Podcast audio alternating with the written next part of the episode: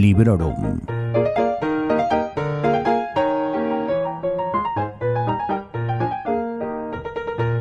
Hola a todos y a todas.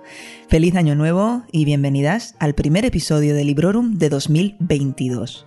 Muchas gracias por seguir ahí y espero que hayáis empezado el año en perfecto estado de salud, rodeados de amor y motivadísimos para seguir adelante con mucha alegría. Como habéis leído en el título del programa y como los veteranos ya sabrán, ha llegado la hora de recapitular, de ver qué tal me trató 2021 en cuestión de lecturas y de a lo mejor, no lo sé, establecer una serie de intenciones o propósitos para los 12 meses que tenemos por delante. Como os voy a hablar de un montón de libros, os incluiré una lista en las notas del episodio en sons.red que podréis ver también en la aplicación que uséis para reproducir vuestros podcasts. La intención que me planteé en enero de 2021 de leer más y mejor, bueno, podríamos decir que la he llevado a cabo siempre que ha sido posible. Lo que sí tengo claro es que he leído lo que me ha apetecido, lo que me ha gustado en cada momento y he tenido muy presente que esto es un placer, es un hobby y sobre todo que no existen los placeres culpables. Eso sí, el propósito de no tocar el móvil mientras estoy leyendo sigue quedándome como asignatura suspendida y como un gran reto para 2022. El scrollear se ha de acabar y bueno, si alguien más se apunta, que me pase técnicas o sugerencias o ideas y vamos a poder con esto todas juntas. En este episodio quiero tocar algunos temas en relación a lo leído. Por supuesto, os hablaré de, de, estadísticas porque sé que nos gustan mucho los numeritos y no puede faltar un top de las mejores lecturas. No ha sido fácil, porque he tenido que dejar varios libros fuera y eso es una muy buena señal, es una señal de que 2021 ha sido un buen año en lo que a libros se refiere. Así que vamos allá, vamos a celebrarlo.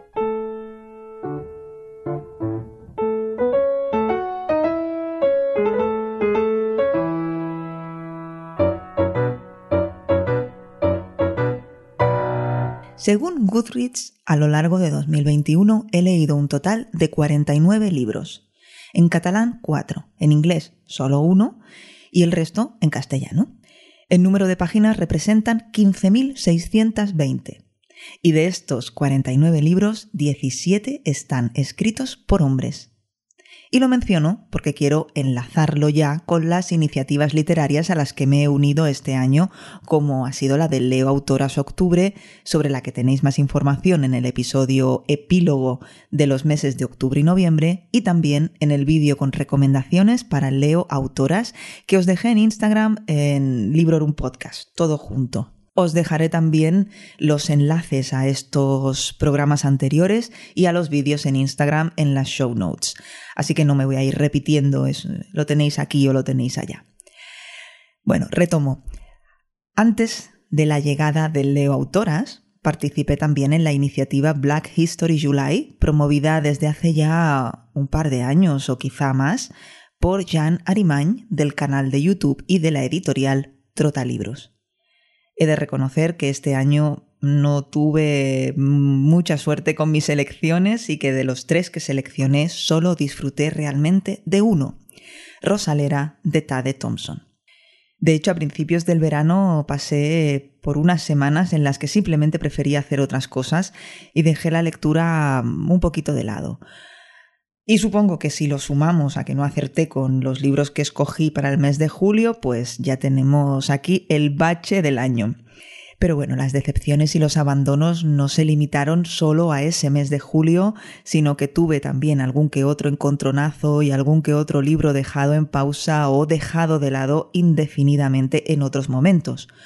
Por nombrar alguno, abandoné Nosotros de Yevgeny Zamiatin, que me costó dejarlo a pesar de que no me estaba gustando nada, porque me había sido muy recomendado.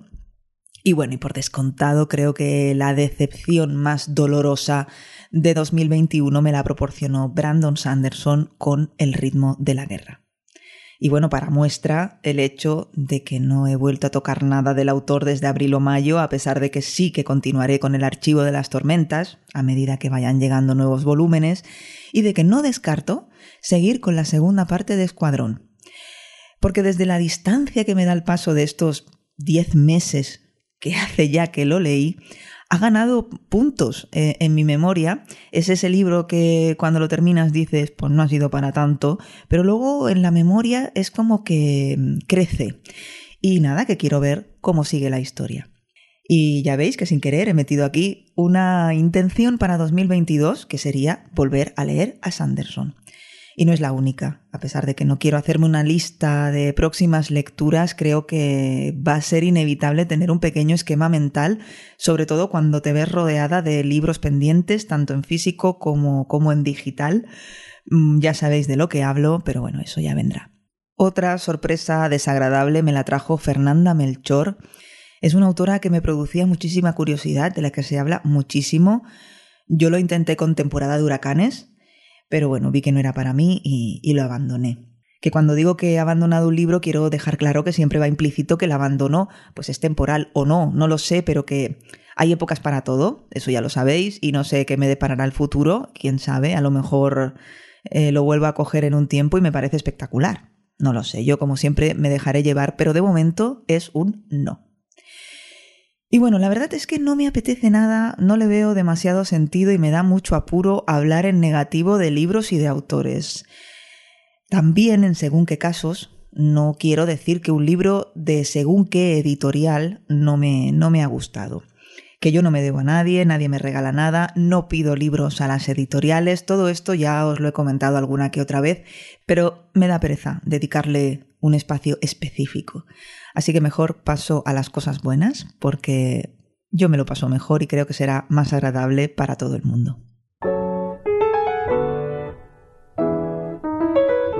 Empecé el año leyendo a Taylor Jenkins Reid, pero no una de sus novelas más conocidas y mucho menos más largas, sino que lo hice con un pequeño libro epistolar que leí en inglés titulado Evidence of the Affair. Era el segundo libro que leía de esta escritora y después, unos meses más tarde, le llegó el turno a Los siete maridos de Evelyn Hugo. A pesar de que esta novela ambientada en la época dorada de Hollywood es un libro con el que disfruté muchísimo, no me gustó tanto como todos quieren a Daisy Jones, que fue la primera novela que leí de Taylor Jenkins Reid y que me maravilló. Fue uno de los libros que más me gustaron de 2020. Taylor Jenkins Reid no ha sido la única autora de la que he leído más de un libro este año. También he repetido con Sharon Maguire, Liam Moriarty, Terry Pratchett y Nicholas Ames, leyendo dos títulos de cada uno de ellos. La palma, no obstante, se la lleva Brandon Sanderson, de quien leí tres libros durante los cuatro o cinco primeros meses del año. A lo mejor me empaché, pues es probable. No es un autor creo yo, para leer muy seguido y me da que yo me equivoqué al no descansar. Sus tochos, ya sabéis, son paradigmáticos de los tochos de las novelas de fantasía. Y de hecho el libro más largo que he leído este año ha sido precisamente El ritmo de la guerra, de 1474 páginas en su versión en digital. A pesar de que en sus últimos capítulos Mm, hice algunos saltos. Así que si quiero ser completamente legal, diré que el libro más largo que he leído completo este año ha sido El problema de la paz de Joe Abercrombie. Y esto me conduce a hablaros de géneros literarios. Si algo puedo destacar en materia de géneros en este año que hemos dejado atrás, es que he leído bastante ficción contemporánea con algo de romance o directamente novelas que podríamos encajar en el género romántico. Y bueno, me alegro mucho de haberlo hecho. Creo que he intercalado diversos tipos de lecturas, guiándome mucho, como os decía al principio, por lo que me apetecía, incluso por lo que necesitaba o lo que sentía que necesitaba en cada momento y por supuesto no obligándome a leer nada por compromiso, obligación o presiones absurdas. Echando un ojo a la lista, hay un empate entre los géneros predominantes en este 2021 y para sorpresa de nadie son la fantasía y la ciencia ficción, en la que incluyo también algunos relatos o libros de relatos. Así que aunque haya introducido bastante de contemporánea, contemporánea romántica, em, histórica y romance histórico, la cabra siempre tira al monte, eso está claro. y ahora sí, ahora ha llegado el momento más difícil aunque por supuesto el momento difícil para mí ya pasó. Este top no es improvisado, como podréis imaginar, le he dado muchas vueltas. No me, no me he querido imponer nada en el sentido, ay no, no metas este que ya has metido mucha fantasía, o ay, tendría que meter algo de no ficción. Nada de eso. Yo me he guiado por el recuerdo que tengo tanto de la lectura del libro como de la reseña, si es que la hay, y de esas sensaciones que, que me produce el recuerdo de cada uno de ellos. Y por supuesto, ya lo sabéis, esto no es un ranking. Yo no hago rankings. es que me parece que hay tantos factores que hay que tener en cuenta a la hora de valorar una obra que no me parece justo ni práctico ni nada de eso poner una por encima de la otra, cuando son tan diferentes entre sí. Así que, sin más preámbulos, aquí tenéis mis mejores lecturas de 2021.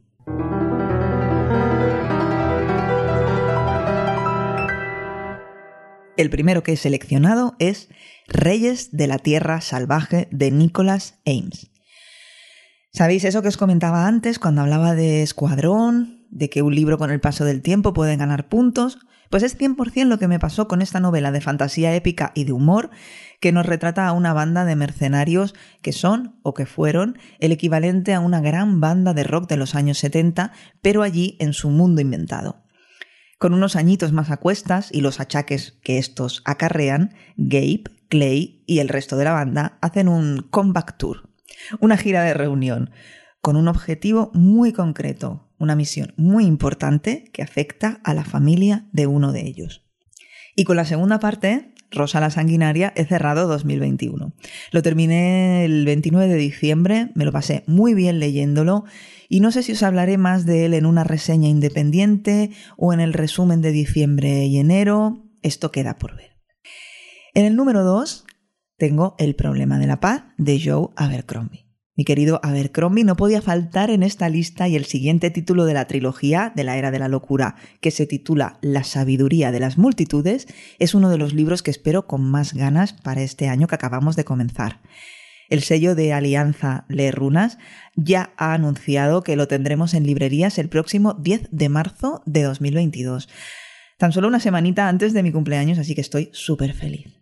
Pero bueno, en cuanto al problema de la paz, que es el libro seleccionado para el top, he de decir que cuando lo acabé de leer pensaba que quizá no me había gustado tanto como un poco de odio. Con el paso de los meses los considero ambos parte de, de un todo eh, y, bueno, creo que, que los dos me han gustado por igual.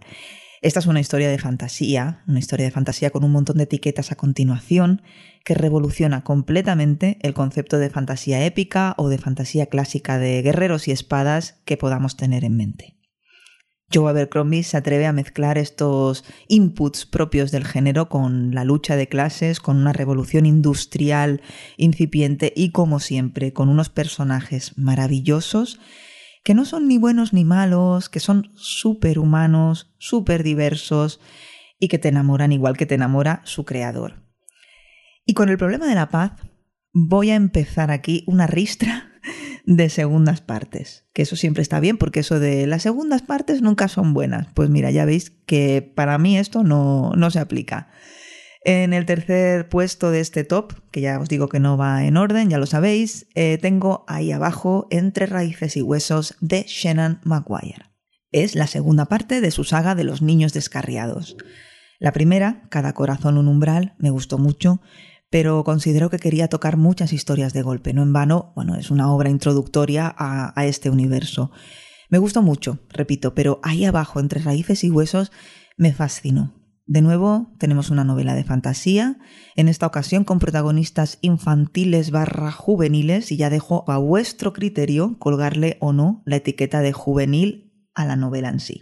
Es una historia preciosa, súper bien escrita, una historia que te toca muchas fibras, muchos temas delicados y lo hace de forma magistral. Y aprovecho para comentar aquí que de nuevo Leer Runas ha anunciado la publicación para el 24 de febrero de los volúmenes tercero y cuarto de esta saga en un solo libro. Los títulos que comprende son Bajo el cielo de azúcar y En un sueño ausente.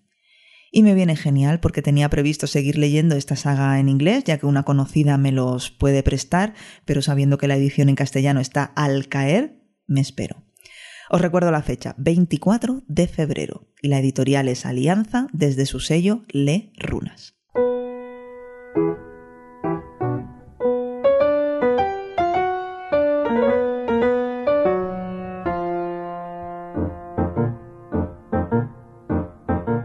El cuarto del top es Barrayar, de Lois McMaster Bujold, que también es la segunda parte de las aventuras de Miles por Cossigan. Y qué decir de esta trepidante space opera que tiene mucha acción, que plantea conceptos sobre los que reflexionar, como serían pues, la maternidad, la lealtad, eh, que cuenta con una intriga política. Vamos, que para ser una novela no demasiado extensa, viene llenita de contenido y cuenta con unos protagonistas que tienen una relación de pareja con mucho amor y con mucho respeto entre ellos. Es una relación sin grandes aspavientos, pero de las que molan. Y digo esto del amor entre estos personajes de Barrayar porque lo quiero enlazar con mi próximo favorito, que es La Biblioteca de los Sueños Imposibles de Lynn Rina. Se trata de un romance histórico que nos lleva a Londres a finales del siglo XIX. Es una novela de esas de enamoramiento, de jóvenes que se conocen y se gustan, con una protagonista femenina que no respeta del todo las normas sociales tan rígidas que se le pretenden imponer. Vamos, que me pareció una delicia y que me despertó las ganas de seguir buscando historias similares, aunque reconozco que con poca fortuna. Pero sí que ha llegado a mi conocimiento en concreto gracias a Isa HR, una oyente del podcast que me mandó un privado vía Instagram, que ha salido un volumen breve titulado Las cartas de Annie Cramp, que es algo así como un añadido a lo que le faltaba a la novela y se publicó creo que a finales de noviembre de este mismo 2021. He tomado nota y lo voy a buscar porque me apetece mucho leerlo.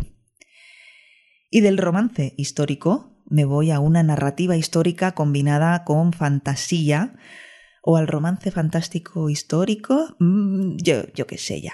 Las etiquetas no se me dan bien. Eh, bueno, otro día hablamos del tema más a fondo, pero yo creo que lo verdaderamente atractivo es, de hecho, cuando los géneros y las etiquetas se mezclan y las fronteras entre ellas se diluyen. Y en este caso me refiero a Una bruja en el tiempo de Constance Sayers. Es uno de los últimos libros que leí en 2021 y me maravilló a niveles Iba a decir insospechados, pero insospechados no, porque ya lo sospechaba. A mí si me dicen brujas, saltos temporales, amor y que a las fans de Outlander barra forastera nos va a encantar, pues a mí luego ya no me resulta tan sorprendente que efectivamente la novela me encante. Hace poquito que os he hablado de ella en el podcast, así que todo lo que diga me va a sonar a repetido. Lo dejo en que me enamoré de esta novela y por cierto, es una novela que he regalado por Navidad. Espero tener éxito y que la persona a la que se la he regalado la disfrute mucho. Y no, no, no escucha el podcast.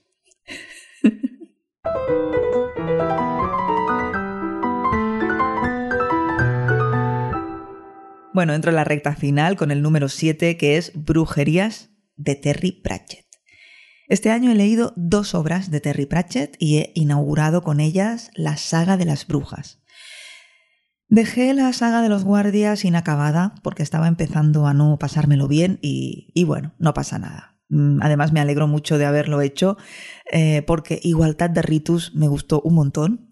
Leí la edición en catalán de Maimes y en verano pues ya pasé a la segunda parte en el, en el orden de, eso, bueno, del, del mundo disco y es Brujerías, que es una de mis novelas favoritas del mundo disco. Soy consciente de que es algo que digo a menudo o siempre, no lo sé, pero oye, me parece buenísima señal.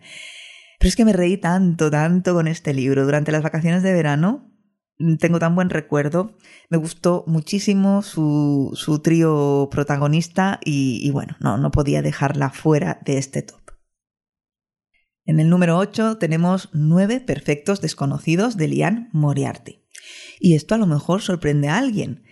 Eh, porque, claro, para incluir esta novela tuve que dejar de lado consideraciones más allá de su capacidad para engancharme y para hacerme disfrutar. Esto es puro entretenimiento. Junto a una bruja en el tiempo, así que yo recuerde, ha sido el libro que más adicción me ha creado este año. Como os dije en la reseña, aunque la serie no me gustó, y si vosotros también la habéis visto y no os gustó tampoco, pues igualmente yo os animo a darle una oportunidad a la novela. Os lo vais a pasar de miedo. O sea, la locura que se desata en este Tranquilum House, lo jugosas que son las relaciones entre sus personajes, el secreto que esconde, es un libro ideal para pasar un buen rato, para ser cotilla y para no pensar en nada más. Vamos, que no se parece en nada al libro que voy a decir a continuación, el número 9 en este top, que es La sombra del viento de Carlos Ruiz Zafón. Esto es, para mí, por supuesto, una joya literaria, se mire por donde se mire. La historia te puede gustar más o menos. Hay personas que me han dicho que se han aburrido o que no han conectado con sus personajes pero creo que no se puede negar el hecho de que está escrita con muchísima maestría y con muchísimo arte. A mí me maravilló. Me transportó a la Barcelona de esa época, me trajo recuerdos de anécdotas que se cuentan en mi familia y a mí sus personajes sí que me cautivaron y sobre todo me emocionaron profundamente. Una de las grandes asignaturas que me han quedado pendientes en este 2021 ha sido leer la segunda parte porque bueno, otros libros se han interpuesto en el camino, pero no me cabe duda de que seguiré con esta tetralogía del cementerio de los libros olvidados y que lo haré en breve. Y acabo con el número 10 y es una de las últimas lecturas del año. Es un libro que mezcla la fantasía con la narrativa histórica, con una novela que acabé de leer el 28 de diciembre y me refiero a Parentesco de Octavia Butler. Este es el encargado de cerrar esta selección y es una de las novelas más fascinantes que he leído en los últimos tiempos. Jamás se me hubiese ocurrido una trama similar y además de sorprenderme he de reconocer que me ha afectado bastante por la dureza de lo que nos cuenta. Aquí vemos cómo una joven negra que vive en California en 1976 sufre unos desvanecimientos que la llevan a teletransportarse literalmente a la Maryland del siglo XIX. Me ha parecido brutal en todos los sentidos y tengo intención de hablar de parentesco en próximos episodios. Y ya está. Estos son los 10 libros con los que más he disfrutado, como veis, muy variadito y mucho gusto creo que tengo por esta mezcla de géneros en, en las historias. Ah, antes de, nada, quiero mm, añadir una cosa y es que me gustaría hacer una mención especial algo así como un Oscar honorífico a toda una carrera, ya sabéis, y se lo voy a dar a la saga Crónicas de los Cazalet de Elizabeth Jane Howard. Muy a principio del año leí Un tiempo nuevo, que es el cuarto volumen de la saga, y ahí le puse punto y final pues a una relación preciosa con una familia inolvidable. Yo sé, por supuesto, que hay un quinto libro, pero me fío mucho de Eli, de libros prestados y de sus argumentos para desaconsejar perdón, una lectura. Así que para mí, Crónicas de los Cazalet termina en el cuarto volumen.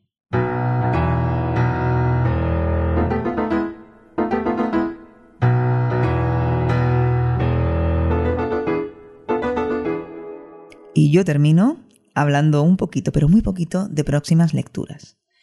A lo largo del episodio ya os he dicho que tengo intención de seguir leyendo a Sanderson, a Abercrombie, a Ruiz Zafón, a Shannon Maguire.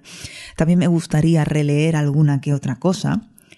Pero en esta época del año ya sabéis que muchos celebramos, bueno, hacemos cagar al tío, viene Papá Noel, vienen los Reyes Magos y yo he pedido libros creo que he sido buena porque sí que me han traído alguno que otro.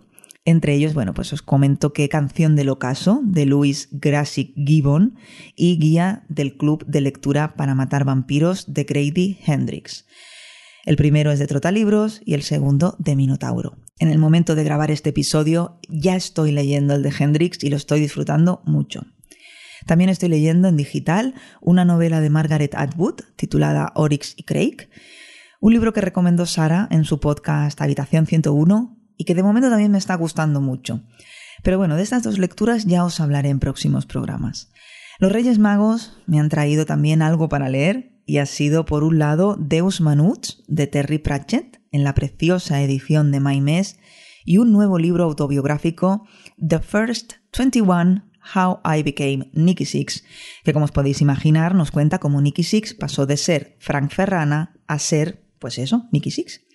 Ya va a ser pues, el tercer o cuarto libro suyo autobiográfico o pseudo biográfico que me lea y oye, yo encantada, estoy deseando ponerme con él, aunque no tengo muy claro cuándo podrá ser porque no veas la pila. Pero bueno, es mejor, creo, no pensar en todos los libros que queremos leer porque da un poco de vértigo. ¿Qué nos depararán los próximos meses en cuestión de lecturas? Pues eso lo iremos viendo, espero, en los próximos episodios de este podcast. Espero contar con vuestra presencia al otro lado, escuchando estos audios en los que os hablo de libros y espero también que este año nuevo venga cargado de buenas historias para todo el mundo. Muchas gracias por seguir ahí, hasta pronto y felices lecturas. Acabas de escuchar Librorum, un podcast alojado en Sons, red de podcasts. Encuentra mucha más información de este episodio en nuestra página web, sons.red barra Librorum. Y descubre muchos más podcasts en sons.red.